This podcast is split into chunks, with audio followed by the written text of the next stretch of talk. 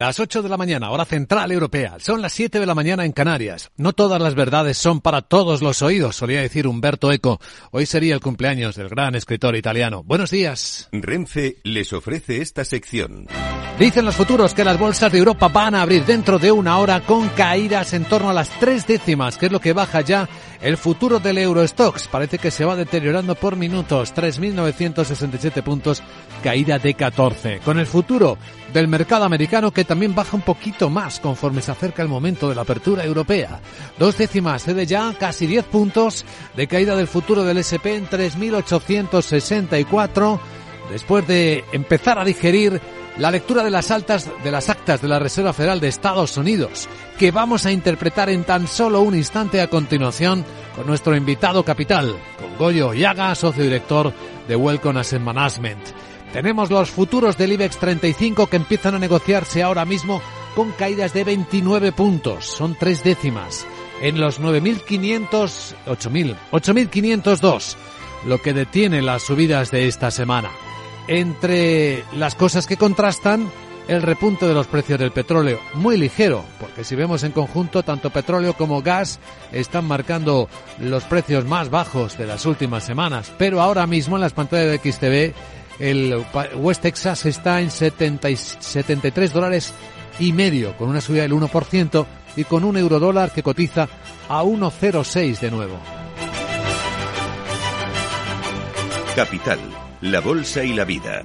Con Luis Vicente Muñoz. No solo eso, más historias que vamos a interpretar a continuación también en la tertulia, en la gran tertulia de la economía, hoy con Ramón Tamames, Francisco Navarro y Miguel Córdoba, en cuanto demos contexto a las noticias que despiertan la economía.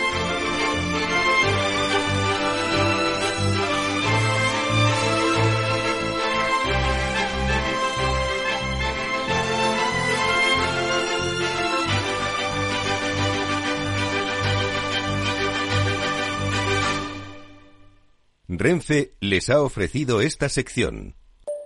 Mario, que eso de que no te da tiempo a pillar el tren. No te preocupes, que lo he mirado y hay un tren cada hora. Así que nada, salsero, duchita fría, cafetito para la resaca y ya te estás viniendo que está tu ahijao y toda su clase esperándote. Niños, saluda al Tito. ¡Tito! En Renfe tenemos la mayor frecuencia de trenes de este país. Nadie te da más. No todos los trenes son como Renfe. Renfe, tu tren. Así que la Reserva Federal de Estados Unidos avisa, Laura Eras, buenos días, de que va a seguir subiendo tipos este año y que en 2025 habrá que tener la inflación, habrá que lograr bajarla al 2%. Así es, muy buenos días. Es el mensaje que deja la Reserva Federal estadounidense que dio a conocer las actas de su último encuentro de diciembre. Los tipos seguirán subiendo este año y el hecho de que en su última reunión solo se elevara medio punto eh, no es señal, dicen, de que vayan a dejar de hacerlo. Según las proyecciones de la Fed, la subida de tipos acabará haciendo mella en la inflación. El organismo calcula que este año cerrará con una tasa del 5,6% y los precios irán reduciéndose progresivamente hasta colocarse en 2025 en el 2,1%, una décima por encima de su objetivo. Pues fíjense lo que ha prometido el primer ministro británico, dejar la inflación en la mitad y sacar al Reino Unido de la recesión antes de que acabe este año. El primer ministro de Reino Unido ha anunciado las prioridades de su gobierno. Se ha comprometido a sacar adelante cinco medidas que consisten en bajar la inflación, hacer crecer la economía, reducir la deuda, recortar la lista de espera del Servicio de Sanidad Público británico y frenar las embarcaciones que cruzan el Canal de la Mancha y que conllevan a la llegada de migrantes indocumentados. Promete aprobar nuevas leyes eh, para que los barcos pequeños, eh, de forma que si llegas de forma ilegal a este país vas a ser expulsado inmediatamente. Sunak ha remarcado que es necesario cambiar la forma en la que funciona el país, que dice requiere un cambio de mentalidad. Pues el país sigue funcionando mal. Los sindicatos británicos amenazan al gobierno con convocar más paros de los que se están registrando hoy mismo. Huelgas de sanitarios y de transporte en unas fechas señaladas que hacen que la operación retorno a casa de decenas de residentes en Reino Unido se complique tras las fiestas navideñas. Jornada de huelga que persistirá mañana viernes y el sábado con el objetivo de hacer presión en el gobierno para lograr subidas de sueldo acordes a la inflación y reformas estructurales que limiten la pérdida de puestos de trabajo. Presionan también los sindicatos franceses a su gobierno, pero en este caso por la reforma del sistema de pensiones. Ante sus planes de reforma del sistema de las pensiones que incluyen un retraso de la edad mínima de jubilación, los sindicatos han explicado que va a haber movilizaciones importantes desde este mes de enero para paralizar la ley, para que no se apruebe. El eje principal del descontento de los sindicatos es por retrasar la edad mínima de jubilación de los 62 años actuales a los 64 o 65. Macron explica que es imprescindible que esta reforma salga adelante para equilibrar la financiación del sistema de pensiones. Y la Unión Europea ya recomienda abiertamente a sus socios realizar test COVID a los pasajeros procedentes de China y también obligar el uso de mascarillas FPP2. Los expertos de salud de los 27 se reunieron para tratar de dar un mensaje común sobre posibles medidas para frenar los contagios tras el alza vertiginosa de casos en China. En un comunicado tras el encuentro recomiendan encarecidamente, dicen, para todos los pasajeros que salgan de China hacia la Unión Europea, la, ralentización, la, realización de una prueba COVID-19 negativa realizada no más de 48 horas antes de la salida. Se anima además a los Estados miembros a complementar las, estas medidas con pruebas aleatorias de pasajeros que lleguen de China y hacer una vigilancia de cómo va la situación. Bueno, en China ya se han publicado los primeros datos importantes del día, el PMI de servicios que sigue en contracción por cuarto mes consecutivo, aunque mejora la confianza dentro del país. Los datos son los que trae cada mañana en su agenda Sara Bot. Hola Sara, buenos días. Buenos días Luis Vicente, venga jefe, canta conmigo, ya vienen los Reyes Magos, ya vienen los Reyes Magos al nidito de Belén, ole ole Holanda y ole, Holanda ya se ve, ya se ve, ya se ve, lo que se ve es la agenda de este jueves. Alemania publica la balanza comercial y por cuenta corriente de noviembre. En Italia, Alemania, Francia y la zona euro se dará a conocer el PMI de la construcción y en el Reino Unido, el PMI del sector servicios y compuesto. Italia divulga el IPC de diciembre, que podría moderarse, y en la zona euro conoceremos el índice de precios al producto de noviembre. En España, tendremos datos de confianza al consumidor. Desde Estados Unidos llegarán las peticiones semanales por subsidio de desempleo, la encuesta ADP de empleo agrícola, la balanza comercial de noviembre y el PMI de servicios de diciembre. Chao. Chao. Por cierto, acaba de llegar, mira, lo citabas, la balanza comercial de Alemania y me temo que trae malas noticias. Datos peor de lo esperado. Las exportaciones que se esperaba subieran dos décimas caen tres. Y las importaciones que se esperaba que se ralentizaran poco, en torno a las cinco décimas, resulta que caen un 3,3%. MSX International, empresa de automoción y movilidad, les ofrece la información del tráfico. En conexión con la DGT, Lucía Andújar, buenos días. Días, pues hasta ahora estamos pendientes de varios siniestros. El primero en Valencia, en la V23, a su paso por Sagunto, sentido Castellón, otro alcance en Girona. El incendio de un vehículo dificulta la P7 a la altura de Girona en sentido Francia y un último accidente en Huesca, la Nacional 330, ya en Huesca Capital, que obliga al tráfico alterno de vehículos. Al margen de esto van a encontrar complicaciones en Madrid entrada por la 4 su paso por Butarque y por lo demás circulación muy tranquila. No registramos más incidencias, pero eso sí les vamos a pedir mucha precaución por los bancos de niebla en Castilla y León, Castilla-La Mancha, Aragón y Cataluña.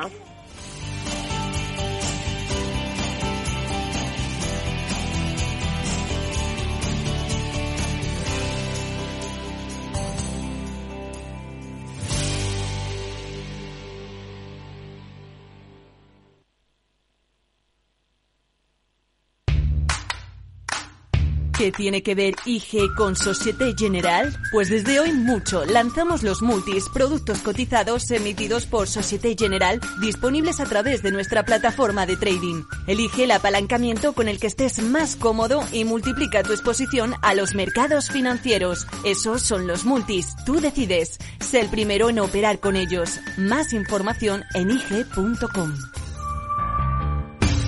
Los productos cotizados son instrumentos financieros complejos. Operar con estos productos implica un alto riesgo de perder el dinero rápidamente. En tiempos de incertidumbre, nuestra fortaleza es la estabilidad.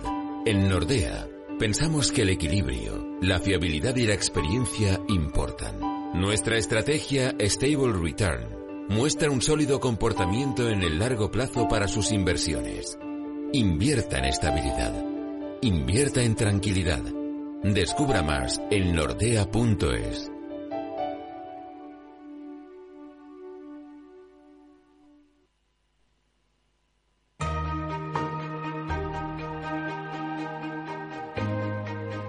La entrevista capital.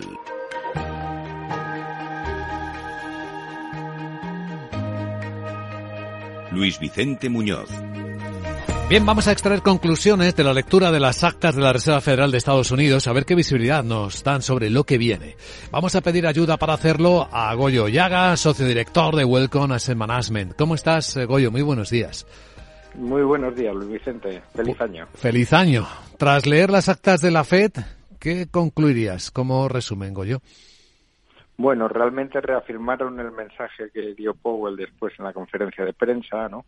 Que en nuestra opinión, eh, bueno, mantiene la opcionalidad, se dejan todos los caminos abiertos, pero tienen un disenso importante con la opinión de mercado, ¿no? Le, están en desacuerdo con, la opinión de mercado en, general, principalmente en, la en el segundo semestre del año. ¿no? Yo creo que es lo más importante, ¿no? Hasta qué nivel van a llegar los tipos, si no esas posibles bajadas de tipos que el mercado descuenta en el segundo semestre del 23 y que la Reserva Federal no está para nada de acuerdo. Esto que destaca, por ejemplo, el Wall Street Journal esta mañana, que los eh, gobernadores de la Reserva Federal de Estados Unidos temen que las eh, subidas de tipos de interés tengan que ser mayores de lo esperado porque si la bolsa va bien y los bonos van bien, se estaría estimulando la economía demasiado. ¿Qué te parece? Sí, es un poco lo, que comentaba, ¿no? Al final el mercado está descontando que los tipos se van a niveles del 5% más o menos a mitad de año y que después pues eh, la FED habría subido demasiado los tipos y tendría que bajar pues como 60 puntos básicos, ¿no? A niveles pues del 4.30, 4.40 más o menos, ¿no? Eso es lo que está descontando el mercado, ¿no? Y la Reserva Federal lo que viene a decir es, señores, no no no no se están enterando ustedes.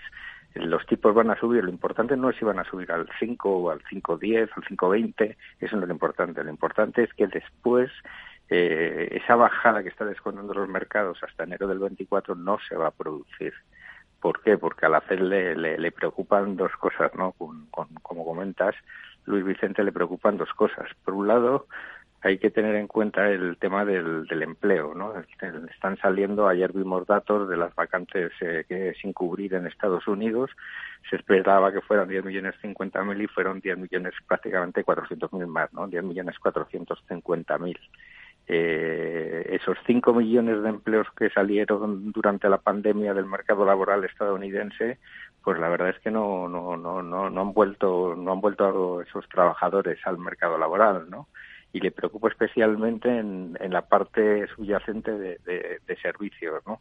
Eso por un lado, ¿no? Esa, esa fortaleza en el mercado laboral es lo que le preocupa. Que al final, eh, bueno, evidentemente la demanda no está viendo subidas de, salarios importantes, ¿no? Y luego la otra cosa que le preocupa es que hay que tener en cuenta también que ahora que ha conseguido por fin enfriar el mercado inmobiliario, eh, los tipos eh, en las hipotecas en Estados Unidos están referenciados a lo largo, ¿no? Entonces, bueno, pues desde que vimos el pico en el 30 años americano, que llegó a niveles más o menos del 4.30, hemos visto que hemos bajado 50 puntos básicos. Entonces, eh, bueno, pues que se volviera a estimular todo lo que es la parte del mercado laboral, del mercado, perdón, inmobiliario, pues evidentemente le, preocupa a la Reserva Federal, ¿no? Eh, porque aparte de, todo el crecimiento que generaría, le preocupa también eh, el efecto riqueza, ¿no? Los inversores americanos, al final, vamos, los, los estadounidenses, el ciudadano estadounidense, al final tiene sus ahorros, los tiene en bolsa y en inmobiliario. Entonces, pues ahí, bueno, pues eso se relaciona con lo que comentaba, ¿no? El efecto riqueza y que, haría que el, consumo siguiera fuerte y por lo tanto la lucha contra la inflación contra la inflación mucho más dura ¿no? y pueden ser una señal de que algo empieza a cambiar por ejemplo los despidos anunciados por Amazon en su área de e-commerce en particular es decir que parece que algo empieza a notarse en el consumo y en el propio empleo de Estados Unidos porque la mayor parte de estos despidos van a ser precisamente en Estados Unidos Sí, de momento los despidos han venido más eso, en, sectores muy determinados, ¿no? Hemos visto la parte tecnológica y demás, pero pero es importante seguir los datos, ¿no? El dato de empleo, por ejemplo, del viernes va a ser bastante importante, ¿no? Todo el mundo habla si los payrolls va a estar por debajo de los 200.000 o no. Habrá que ver qué ocurre para, para, para ver cómo continúa eh, la Reserva Federal. Pero ya digo, el debate, yo más importante, en nuestra opinión, desde World Asset Management, más importante que el debate en torno a si los tipos van a llegar al 5,20 o al 5, más importante es lo que va a ocurrir en el segundo semestre, si se va a producir esas bajadas de tipos que está descontando el mercado o no se van a producir, que en nuestra opinión no se van a producir, estamos más de acuerdo con la FED que con el mercado. Entonces, eso al final, ¿qué te generaría? Que toda esta bajada de tipos última que hemos tenido eh, tipos en la curva de, tipos de interés, me refiero, ¿no? Pues vimos que el bono americano, que llegó eso a niveles del 4,20, pues ahora mismo está por niveles del 3,70, ¿no? Pues toda esta eh, bajada de tipos que ha habido últimamente, que va a volver, los tipos largos van a volver a subir y eso evidentemente va a afectar a la valoración de todos los activos, ¿no? Pues hemos visto todo el tirón que han tenido las bolsas, todo el tirón que ha tenido el crédito, durante mientras se produce esa subida de tipos, bueno, pues tendríamos que volver a, sufrir algo, ¿no? En, todos los mercados por, por, un simple motivo de valoración, ¿no? Al descontar, eh, al subir el tipo libre de riesgo, pues evidentemente tú cuando descuentas los flujos, eh, bueno, pues los precios de los activos pues tienen que caer, ¿no? Y, esto incluye, eh, Goyo, a este, a restar argumentos a este titular que tanto estamos empezando a escuchar de que 2023 puede ser el año de la renta fija. No, porque yo donde sí que creo que no se va a producir esas subidas tan importantes, bueno, en primer lugar, la, o sea, la, gran subida de tipos, digamos que ya, ya, ya no la hemos llevado, ¿no? Hay que tener en cuenta que venimos de niveles de tipos negativos en Europa y en otros sitios de tipos muy bajos, ¿no? Entonces, la gran parte de la, de la subida de, de tipos ya nos la hemos llevado, ¿no? Entonces digamos que queda el último arreón, ¿no? En lo que me refiero a la curva de tipos, que era el último arrión. Y luego, donde sí que creemos que el mercado está descontando excesivas subidas de tipos es en Europa. En Europa ahora mismo tenemos el Euribor por encima de niveles del 3.30 y se está descontando eso, que los tipos del Banco Central Europeo lleguen a niveles del 3.30 y algo. Europa en el crecimiento, primero, o sea, es cierto que no tenemos una situación de desempleo eh, excesivamente preocupante, pero la situación del empleo no es la misma que en Estados Unidos. Después somos una economía muchísimo más exportadora. Entonces, ese parón económico en todo el mundo, pues eh, lo vamos a notar mucho más, ¿no? Habrá que ver la evolución de China, que nos interesa mucho para todo lo que es el, sector exportador. Y por último, no somos autosuficientes energéticamente, ¿no? Entonces, en Europa sí que creemos que se están descontando excesivas subidas de tipos. Entonces, ahora la estrategia que nosotros haríamos sería invertir en la parte corta de la curva, en bonos a dos, tres años, y cuando llegue el momento, que llegará, pues, no sé, en, pocos meses, ahí ya sí que alargar duraciones de manera importante.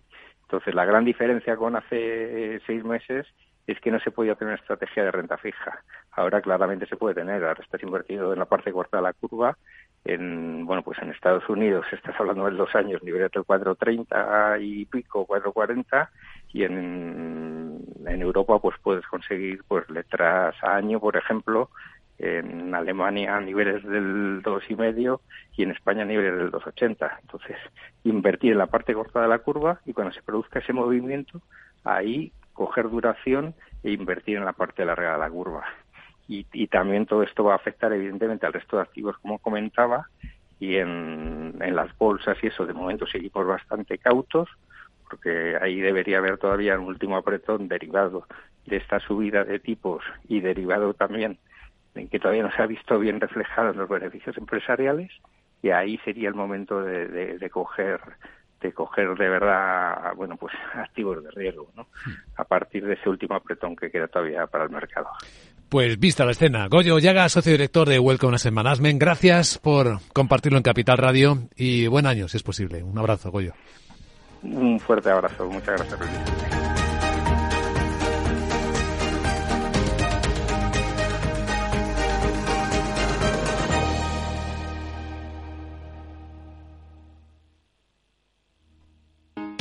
Si te da por cambiar de banco, Santander te lo pone fácil. Hacerte cliente es tan sencillo y rápido que lo puedes hacer estés donde estés, que para algo es una cuenta online. Y además, te llevas 150 euros si traes tu nómina antes del 2 de diciembre. Consulta condiciones en bancosantander.es. Santander, por ti, los primeros. Pa, pa, para, pa.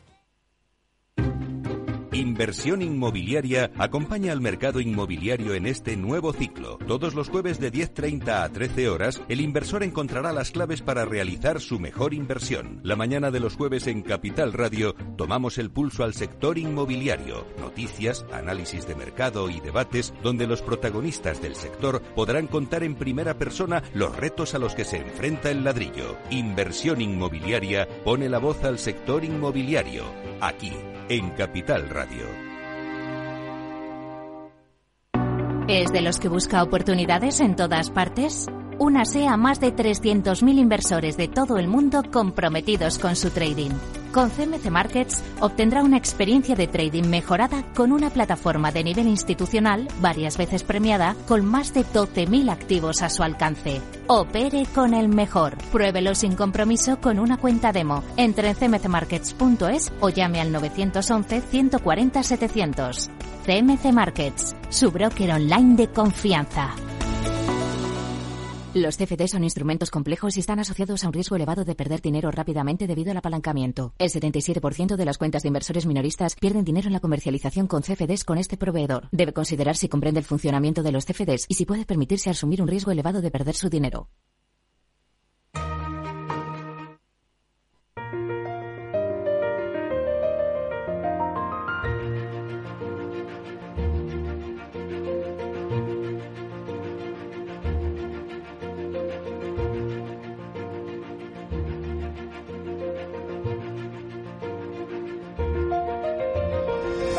En Capital Radio comienza la gran tertulia de la economía con Luis Vicente Muñoz. Es el momento de abrir la gran tertulia de la economía, dar contexto a las cosas que están ocurriendo, que están cambiando nuestro mundo en este jueves quinto día del mes de enero año 2023. Hoy con don Ramón Tamames, catedrático de Estructura Económica y académico de la Real Academia de Ciencias Morales y Políticas. ¿Qué tal, profesor? Muy buenos días. Buenos días, eh, Luis. Pues un poco triste, no solamente por el Papa, que ya se le están rindiendo honores, y ayer tuvimos desde la radio, desde Capital Radio, una entrevista con el cardenal Osoro, que está en la misión española representando a España en esos funerales de Benedicto XVI. También la muerte de Nicolás Redondo, que junto con mm, Marcelino Camacho son, eran los líderes sindicales que permitieron la transición democrática española con bastante más facilidad que si hubiera habido una oposición sindical firme. Eh, hubo muy buena, muy buena, muy buen trato en general en ambas comisiones obreras y UGT y recordemos la figura de Nicolás como un hombre de pacto y de progreso para eh, todos, incluidos los obreros, incluidos los empresarios. Hay que rendirle ese honor en la figura además de su hijo, Nicolás Redondo Terreros, a quien enviamos el pésame. Desde luego que sí. Ayer le eh, compartimos un, también un profundo homenaje a, esta figura histórica en la transición española que también conoce usted. Eh, nos acompaña también hoy eh, Francisco Navarro, profesor del Instituto de Empresa. ¿Cómo estás, querido Paco? Buenos días y feliz año igualmente. feliz año a todos. Muy bien, encantado de estar con vosotros una vez más, con Ramón Tamames. Con, con Miguel Córdoba y encantado de estar aquí. Me uno a las palabras de Ramón sobre Nicolás Redondo Urbieta, eh, que yo creo que fue una persona importantísima en la política y en el sindicalismo español. Y por supuesto también me uno al comentario sobre mm, eh, Marcelino Camacho, ¿no? Eh, también me uno a, mm, pues al pésame a, Nicolás Redondo Terreros. yo, mm, respecto a todo lo que se ha comentado esta mañana, sí me gustaría que en algún momento de la charla eh, hablásemos de la reunión del 8 de diciembre de Xi Jinping en Arabia Saudita, que yo creo que ha tenido una trascendencia muy importante. Esta reunión se citó en la portada del Financial Times antes de ayer y bueno, pues yo creo que Em, es muy importante y deberíamos en algún momento de la tertulia, si os parece bien, comentarlo. Pues muy bien, bienvenida a la propuesta. Saludamos también a Miguel Córdoba, profesor de Economía Financiera. ¿Cómo estás, Miguel? Bienvenido y feliz año igualmente para ti. Hola, Vicente. Feliz año a todos. Encantado de estar con vosotros. Y, nada, vamos a ver cómo eh, evolucione este año. Pues ya sabéis que estáis en un medio libre y el ejercicio de la libertad es eh, de lo que disfrutamos, de vuestra libertad intelectual y de planteamiento. ¿Y por qué te ha parecido importante esa, esa reunión que no ha tenido demasiado eco, por cierto, por este lado del planeta, Paco? Sí, bueno, pues vamos a ver. Eh, yo, la primera pista de la reunión eh, a mí me la dio José Luis Cava en, un, en el vídeo que hizo el primer día del año, en este año 2023 y luego eh, el Financial Times al día siguiente pues amplió este, este comentario de José Luis Cava. Básicamente, Xi Jinping el 8 de diciembre estuvo en Arabia Saudita donde eh, para firmar acuerdos, por supuesto, de compra de petróleo y también eh, tuvo reuniones con toda la conferencia del Golfo, donde está Kuwait, donde está Qatar, donde está Emiratos, no solamente para petróleo, sino para gas natural. Como contrapropuesta, eh, los chinos lo que se comprometían era a desarrollar en la zona una especie de Silicon Valley. Eh, ahí se comentaba, tanto en, el, artículo de Financial Times como lo comentaba José Luis Cava, los Estados Unidos como contrapropuesta a sus compras de petróleo lo que le han ofrecido a estos países es seguridad. Y sin embargo, pues los chinos lo que quieren hacer es invertir eh, pues en tecnologías, etcétera. También hicieron una propuesta muy interesante en la investigación y extracción de petróleo en el mar de la, de China meridional. Hoy el Nikkei, Asia Nikkei, eh, toca este tema también por la visita que se ha producido del presidente Marcos a Filipinas. Es decir, hay un movimiento eh, eh, muy interesante, por un lado, de extracción de petróleo en la zona del mar de la China meridional y luego el desarrollo de las economías de, la zona del Golfo. Eso es muy interesante y debemos tener en cuenta una cuestión. China, eh, digamos, está buscando alianzas. Eh, todos estos países representan el 40% de las existencias de reservas de petróleo en el mundo. Ah, China, por otro lado, tiene buenas relaciones con Venezuela, tiene buenas relaciones con Irán, tiene buenas relaciones con Rusia, que es aproximadamente el otro 40% de la reserva de petróleo del mundo. Eh, y el 20% pues se reparten eh, pues en diferentes países. Eh, yo creo que ese movimiento chino deberíamos seguirlo porque a mí me parece muy importante. China, el, digamos, exige que todas las compras de petróleo que se hagan y todas las transacciones que se hagan se hagan en el renminbi y eso pues también puede llevar una una idea de sustituir al dólar como moneda de reserva. Esto se ha dicho en muchísimas ocasiones, pero ahora pues parece que se está tomando como más fuerza. Por lo tanto, yo creo que es un tema a tener en cuenta. Yo creo que tiene razón Paco Navarro en ese sentido, porque además es parte de la política china de la ruta de la seda con mucha fuerza desde hace ya tres o cuatro años, que se ralentizó con la pandemia y que ahora se intenta recuperar el tiempo perdido. Eh, hay un protagonismo creciente, el Mundial de Fútbol de Qatar, la reunión de no sé qué de Emiratos de la primavera, eh, todo es el proceso de transformación de ese Oriente Medio más dinámico que el tradicional Islam, mucho más, más influido por los ingleses que estuvieron allí colonizando gran parte del territorio y que es una zona, los Emiratos, eh, desde Kuwait hasta, hasta Bahrein y pasando por por los eh, Dubái los y, y, todos los demás, pues son distintos de, de los árabes tradicionales, son mucho más dinámicos y están en la dura prueba de pasar de una economía en donde reina el petróleo a una economía donde el petróleo pues es castigado o va a ser castigado como uno de los motores de la contaminación atmosférica y de los gases de efecto invernadero.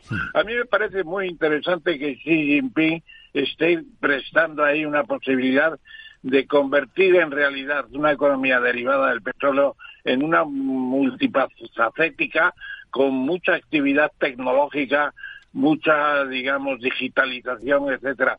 Lo han demostrado en el fútbol, habrá críticas, desde luego, por los derechos humanos de los trabajadores, etcétera, pero no cabe duda de que están rompiendo un esquema eh, tradicional de los árabes como bastante bastante poco prácticos, allí se está haciendo una política de cambio eh, tecnológico impresionante, no hay más que ver cómo están los Emiratos, yo he estado un par de veces por allí, aquello es impresionante.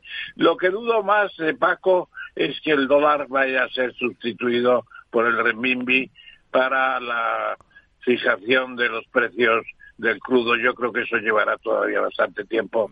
Tenemos dólar para una temporada larga. Bueno, no sé si esta mañana, ¿por qué me estáis recordando a Cristiano Ronaldo, ¿no? Que dice que para él se ha acabado Europa y que lo que importa ahora es esta zona del mundo. el artículo más leído en Financial Times, Paco y Miguel y Ramón, es uno que habla precisamente de esto, de que la Copa del Mundo de Fútbol en Qatar no ha sido el único espectáculo que ha llamado la atención en el Golfo rico en petróleo en estos últimos días. En Abu Dhabi, una conferencia anual de finanzas ha estado tan llena que los asistentes solo tuvieron espacio para estar de pie. Ha habido banqueros e inversores de todo el mundo, más de un millar, en el llamado Davos del Desierto, es decir, en un encuentro donde se veía cómo sobraba el dinero, cómo se estaba organizando en este lugar del mundo. Miguel. Sí, sí, yo, eh, eh, vamos a ser realistas. El tema geopolítico está virando hacia, hacia Asia. Eh, más, yo creo que para el 2050 dos terceras partes de la población mundial estarán en Asia y lógicamente China pues está aprovechando sus oportunidades. Ya lo ha hecho con África e incluso en, algunas zonas de Latinoamérica. El, el, tema de materias primas es fundamental en toda esta historia, ¿no? Entonces, por un lado, lógicamente China necesita abastecerse. Es un país de 1.500 millones de personas y, eh, bueno, pues mm, es la gran manufacturera del mundo. Entonces es lógico que, los movimientos de Xi Jinping vayan por ese, por ese sitio, ¿no? Eh, lógicamente, el, tanto el gas como el petróleo, eh, con los precios que han alcanzado, pues se ha convertido en la estrella del año pasado y, probablemente va a seguir en los próximos años siéndolo. Entonces, el movimiento, mm, perfecto. En cuanto al tema de la moneda, vamos a ver, el renminbi evidentemente no es en el mundo occidental una moneda a la que tengamos demasiado en cuenta, porque siempre el dólar tradicionalmente ha sido la moneda de referencia, pero si eh, vemos que el, el, la geoestrategia va hacia Asia, es lógico también que China intente, bueno, pues que su moneda eh, eh, sea la que domine esos pactos. Desde el momento en que va a ser un gran comprador mundial de materias primas, pues puede imponer eh, que, esas transacciones se hagan esa moneda. Y muchos países no tienen el motivo motivos suficientes como para decir bueno y por qué no lo voy a hacer en renminbis no al fin y al cabo el dólar tampoco es su moneda con lo cual yo creo que la política de grandes bloques eh, socioeconómicos se está materializando. Estados Unidos y los países occidentales por un lado y luego eh, China y eh, países árabes y, otros focos en, en, el resto del mundo. La verdad es que vamos a pasar una serie de años, en los próximos 15, 20 años, viendo cómo se reestructura el, poder geopolítico del mundo. Claro, en 15, 20 años puede pasar cualquier cosa, en eso tiene eh, razón Miguel, pero yo diría que eh, los países del, del entorno de la península arábiga, hace como 10 años, lo recuerdo muy bien, teníamos allí un embajador unos embajadores españoles muy activos, tremendos, Souto, eh, no me acuerdo el nombre de que estaba en Qatar, a mí me dio un paseo por el Principado, por el, por el Emirato impresionante, vi lo que era la potencia más importante del gas y luego los primeros mundiales en un país árabe. Entonces, eh, yo creo que eso se va a producir, pero va a llevar su tiempo también. Los propios países de la península arábiga al final estaban intentando hacer una moneda común y dijeron, ¿por qué moneda común ni qué vaina si tenemos el dólar? Y siguieron con el dólar, les ha ido muy bien y yo creo que va a durar bastante el dólar porque como moneda de designación de precios es muy, muy, muy importante. Fíjate que la separación del dólar respecto al euro ha sido tremenda.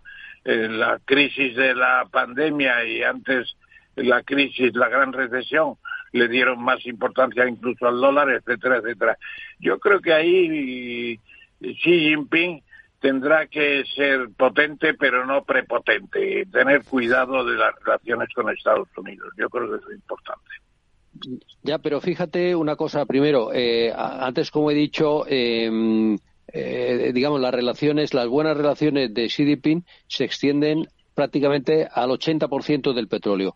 No olvidemos que por mucho que se hable de energías verdes, los materiales fósiles siguen siendo los sustentadores mm, en un 80% de la economía de la economía industrial y, y, en general de la economía que nos da riqueza. Por lo tanto, eso lo deberíamos tener en cuenta. Luego, también hay que tener en cuenta el superávit astronómico que tiene eh, China. China tiene 450 mil millones de dólares de superávit, cosa que no tienen los Estados Unidos, eh, ni muchísimo menos. Sí, claro, eso es lo que le permite comprar los eh, bonos del Tesoro de los Estados Unidos, de los que tiene más de un millón en su reserva, y tener una agencia de inversiones exteriores impresionante, porque eso es poco conocido, pero los chinos están comprando activos financieros en todas partes con cargo a las reservas internacionales que tienen, que ya no, no, no tienen que comprar algo más que los bonos del Tesoro.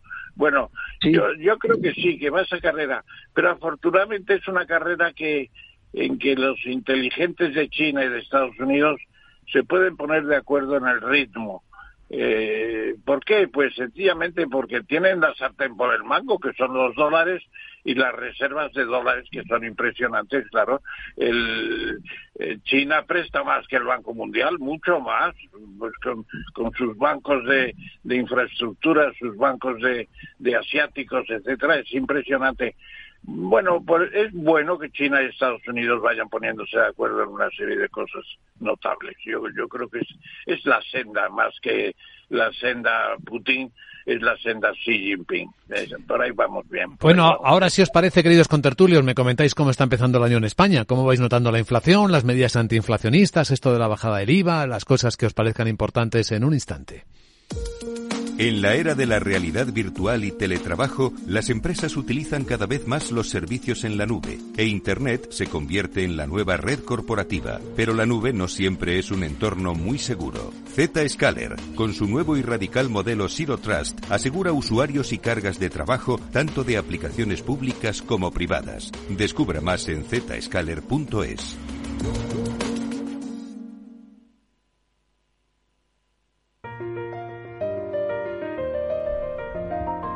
Aprovecho para adelantaros que las bolsas de Europa van a empezar este jueves con descensos en torno a las cuatro décimas. Marca ahora mismo el futuro del Eurostox que cae 17 puntos. El del IBEX está cayendo 23, esto es un 0,3%, está en los 8.506. Y el americano, tras las famosas actas de las FED, la, de la Reserva Federal de Estados Unidos, en las que se insiste en la subida de tipos de interés que vienen hasta que la inflación no se controle, pues las caídas del SP son de dos décimas de 9 puntos. Está en los 3.865, según veo en las pantallas de XTV.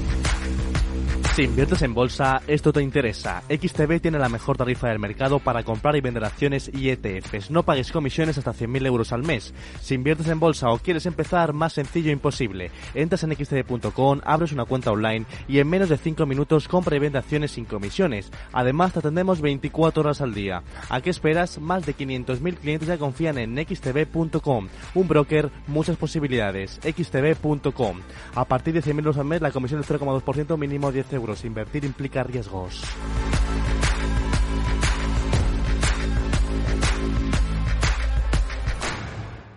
La gran tertulia de la economía en Capital Radio. Hoy con Paco Navarro, con Miguel Córdoba, con Ramón Tamames.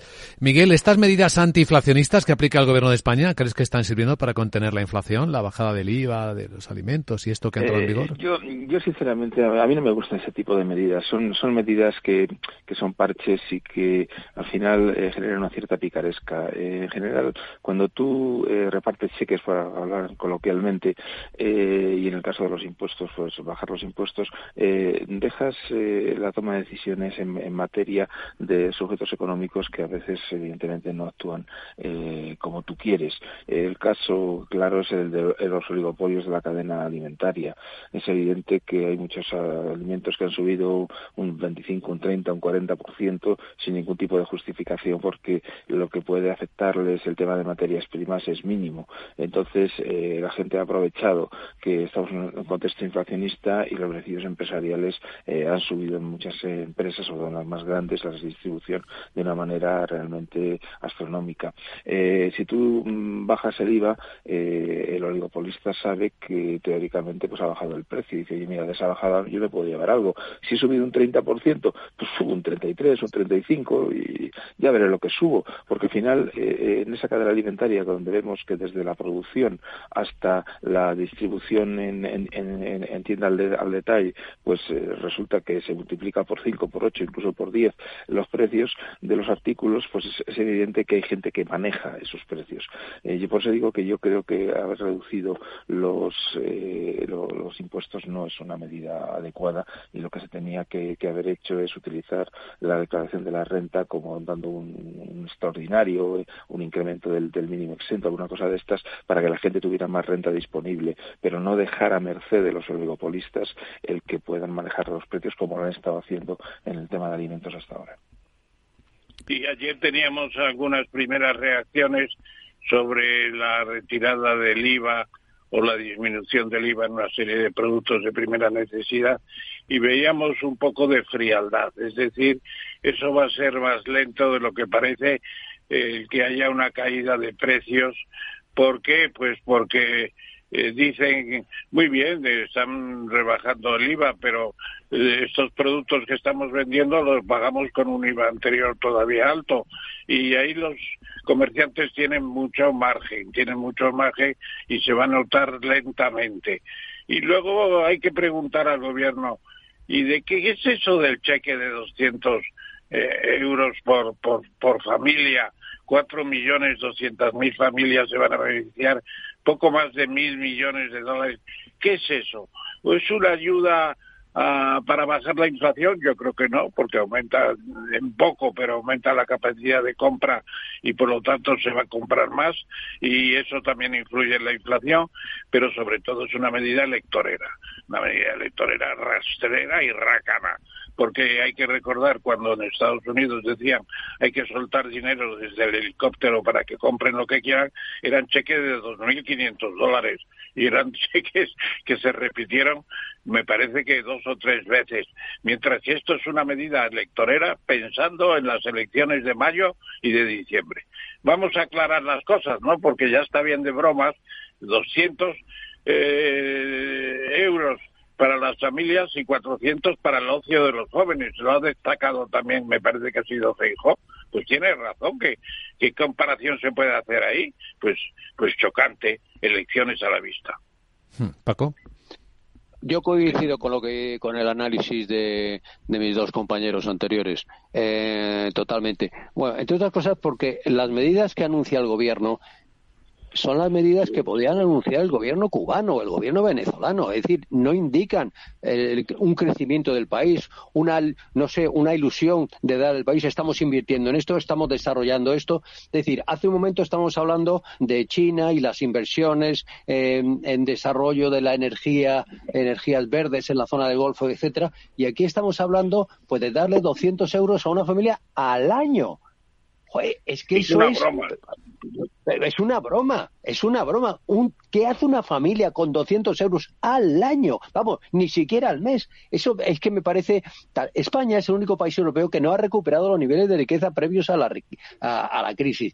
La riqueza por habitante ha retrocedido a niveles de 2017. Mantenemos la mayor tasa de paro de Europa. Es que eso no lo decimos nunca, pero es que aquí estamos, ah, estamos creciendo, pero ¿qué está creciendo usted si tiene la mayor tasa de, paro de Europa? Somos los, y, y probablemente una de las mayores del mundo, somos los que menos nos hemos en, los que más nos hemos endeudado durante la pandemia, los que más poder adquisitivo hemos perdido durante la subida de precios. La inversión extranjera, la inversión extranjera se está desplomando a la mitad desde que Sánchez es presidente con todos los cambios legales y fiscales que están metiendo estos tíos. El impulso fiscal y monetario es el mayor de la historia. Somos campeones del déficit en el 2020 y los quintos de Europa en el 2021. Bueno, señores, yo, em, en fin, si queremos, eh, podemos hablar de, de las bajadas del IVA y tal, pero la realidad, mm, yo es que no veo ningún proyecto ilusionante mm, que nos haga pensar que nuestra economía va a subir, porque es que aquí no se habla de creación de empresas, de proyectos de desarrollo de polos industriales, etcétera. De eso no se habla nada.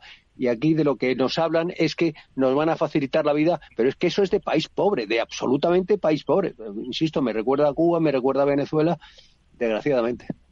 Sí, lo decía Santiago Carbó ayer. Una pregunta, una pregunta. ¿Qué está haciendo Janet Yellen en el gobierno de Estados Unidos? Me parece que es la secretaria del Tesoro, ¿no es así? Sí, correcto. Cuando Jerome Powell está frotándose las manos, subiendo los tipos de interés. Ese silencio de la señora de la señora Janet Yellen no es indicativo de que puede haber también alguna crítica interna de que se está pasando de rosca con la subida de los tipos de interés, induciendo una una, recesión una recesión porque ya se está notando en el enfriamiento de la economía norteamericana bastante y de paso en las demás. Bueno, pues algo tendrá que decir porque tiene un premio Nobel de Economía en su casa, además, que es su maridito, ¿no? Pues, ¿Qué pasa? ¿Qué eh, pasa con la señora Yellen? La, bueno, Janet Yellen y, Jeremy Powell tienen muy buena muy buena relación. siempre han tenido. Pero está como una muda. Pero, pero no, no, sí, estoy de acuerdo contigo. Pero fíjate que el tema de la inflación americana tiene un problema que es la fortaleza eh, del empleo en los Estados Unidos. Es decir, hay y, la subida de los salarios como consecuencia de que no encuentran eh, personas con la capacitación para sus eh, digamos para cubrir esos puestos de trabajo. Eso es un problema grave que tiene que tiene la economía americana. Eh, sí, pero por tanto, ellos están, aflojando mucho las prohibiciones de entrada de inmigrantes y yo creo que se está colando la gente en cantidades mayores que en años anteriores. Es decir, el tema de la mano de obra ellos lo sienten en la agricultura del oeste, sobre todo en California, y yo creo que ahí se está cambiando la cosa silenciosamente sin decirnos apenas nada, etcétera, etcétera. A mí lo que me parece es que se está pasando de rosca con la subida de los tipos de interés. Eso es lo que yo creo que la señora del Tesoro tenía que decirle. Bueno, pero vamos a ver, vamos a ver, vamos a ver. Bueno, vamos, yo en, lo que he visto, en lo que se ha publicado, por ejemplo, lo que se ha publicado esta mañana en el Financial Times, em, yo creo que se refería a, al empleo cualificado, el que no están pudiendo, eh, no tienen problemas con, con, el, el, empleo no cualificado, cuando están teniendo problemas, que es donde están los altos salarios, ahí es donde están teniendo em, problemas, ¿no? Y eso es una preocupación eh, importante para para, para, para el gobierno americano, ¿no? O sea, que, que no puedan cumplir. Vamos, por ejemplo, el español que está tratando de traer trabajadores del extranjero que sepan los oficios tradicionales que aquí se han perdido, se están perdiendo desde los fontaneros, electricistas y esaires, los ferrallistas, no hay de nada, parece que se han metido todos en un agujero a ver si suben el salario mínimo y expanden más el seguro de paro, ¿no? Como tenemos claro, 300.000 parados de verdad que los llamamos eh, activos, ¿cómo? Activos. Fijos discontinuos. Y discontinuos. Eso es, eso es, un poco, si no fuera una tragedia, es una risa también, otra, otra risa. Eso, eso ni la compañía Revlon eh, digamos, se esmera tanto en el maquillaje, vamos, es, es una cosa de verdad, como tú dices muy bien, Ramón, es penoso, penoso, absolutamente penoso pero bueno, eso lo venden y se quedan tan tranquilos. Y sobre todo hay gente que, eh, que se deja engañar y piensa que esto va de maravilla. Pues bueno, pues si lo siguen pensando, pues, pues haya ellos. Pero luego la realidad va a ser durísima, absolutamente dura. Y nosotros, desgraciadamente, desgraciadamente, no estamos en condiciones, por ejemplo, de lo que decía anteriormente, de, de plantearnos problemas de cubrir empleos de alto nivel, porque no estamos desarrollando empleos de alto nivel, eh, que esa es la desgracia para nosotros. Entonces, pues bueno, nos toda, toda la razón tiene Paco Navarro. Hoy en la gran tertulia de la economía con Ramón Tamames y con Miguel Córdoba. Gracias a los tres y feliz noche de Reyes. Igualmente. Feliz noche de Reyes. Abrazo a todos.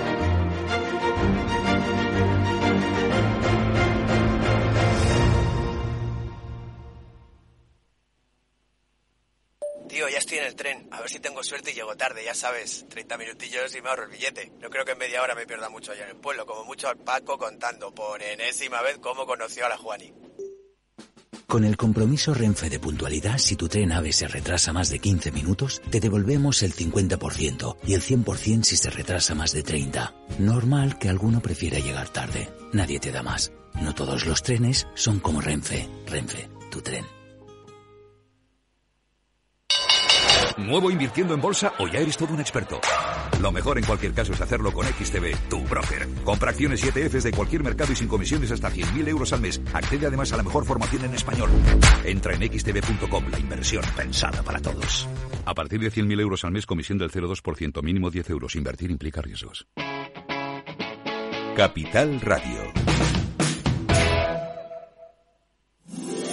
Todos los lunes a las 12, en directo en Capital Radio, la actualidad de personas y empresas en el Foro de los Recursos Humanos, primer espacio en la radio y en Internet dedicado a la gestión de personas y directivos en nuestro país. Pero más que nunca nos toca hablar de aspectos humanos. Voces acreditadas, profesionales del sector, empresas destacadas, empleados, líderes, todo sobre los recursos humanos. Un año más estamos con todos ustedes eh, en este espacio único en la radio y en nuestros contenidos dedicados a la diversidad. En la radio siempre en directo desde hace 18 años. Antena de Oro 2020. El Foro de los Recursos Humanos. Los lunes a las 12. Con Francisco García Cabello.